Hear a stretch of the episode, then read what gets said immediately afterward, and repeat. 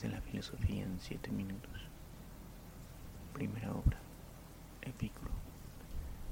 341 antes de nuestra era. Epicuro nace en Samos. Funda la escuela epicurista llamada El Jardín.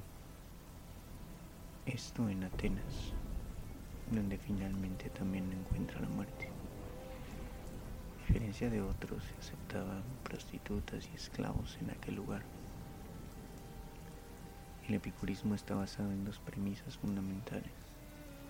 El hedonismo racional, que es el placer mesurado, y el atomismo, pequeñas partículas invisibles al ojo humano, pues nada surge de la nada.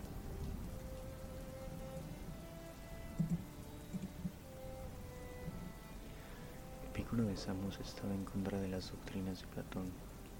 Su doctrina estaba basada en la felicidad. Esta se podía lograr por medio de la prudencia, la sobriedad y la amistad. Menciona que se debe procurar el placer y evadir el dolor, evitando excesos y tener automesura. Los placeres se deben mencionar, satisfacer con inteligencia la clave de una vida feliz es acumular placer y evadir el dolor.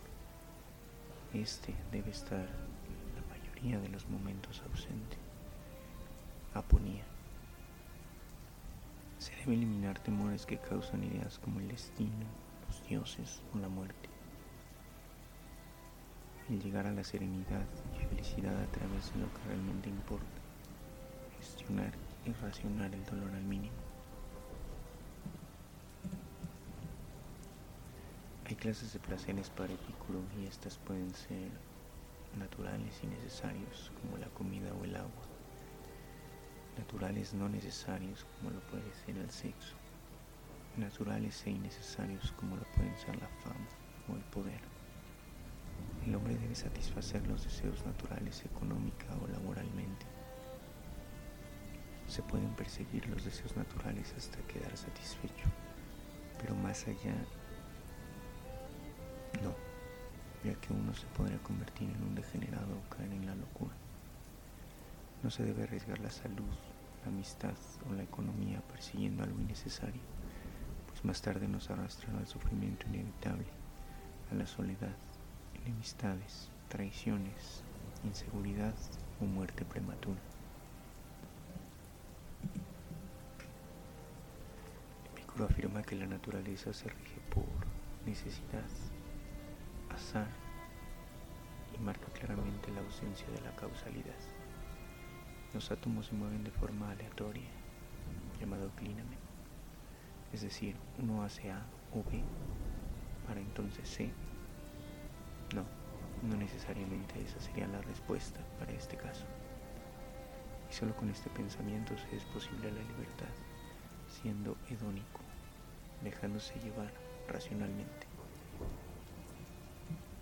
Esta corriente de pensamiento alcanzó su auge en los años de la República Romana, en los últimos, y se extinguió debido a la aparición del cristianismo primitivo, debido a que ambas doctrinas colisionaron.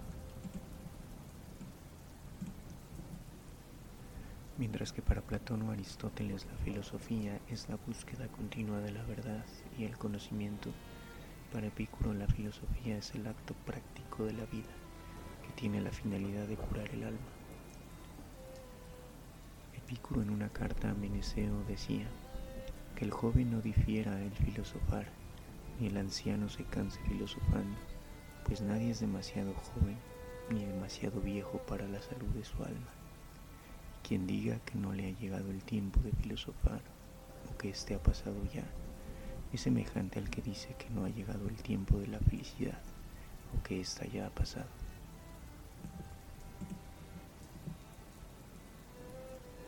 Epicuro nos muestra que la base de todo conocimiento es sensorial, de experimentación, y hace al mismo tiempo acotaciones precisas respecto al escepticismo. Para él es imposible vivir dudando de todo, ya que nunca se podría tener un pensamiento absoluto y el individuo tendría una muerte filosófica. Epicuro sostenía que nuestra voluntad es libre y por ello puede ésta ser juzgada con repulsa o alabanza. Epicuro se concentra en la calma, evitar el miedo, la tranquilidad del alma, ataraxia y acercarse al placer valioso y mesurado para alcanzar así la felicidad.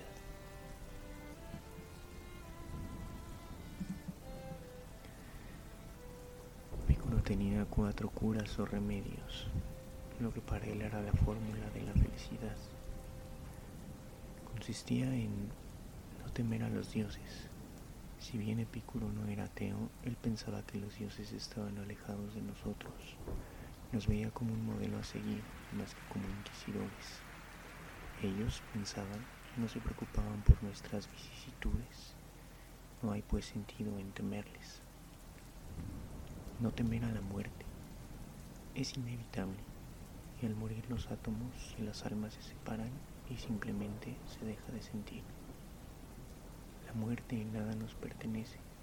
Mientras vivimos no ha llegado y cuando llega ya no vivimos.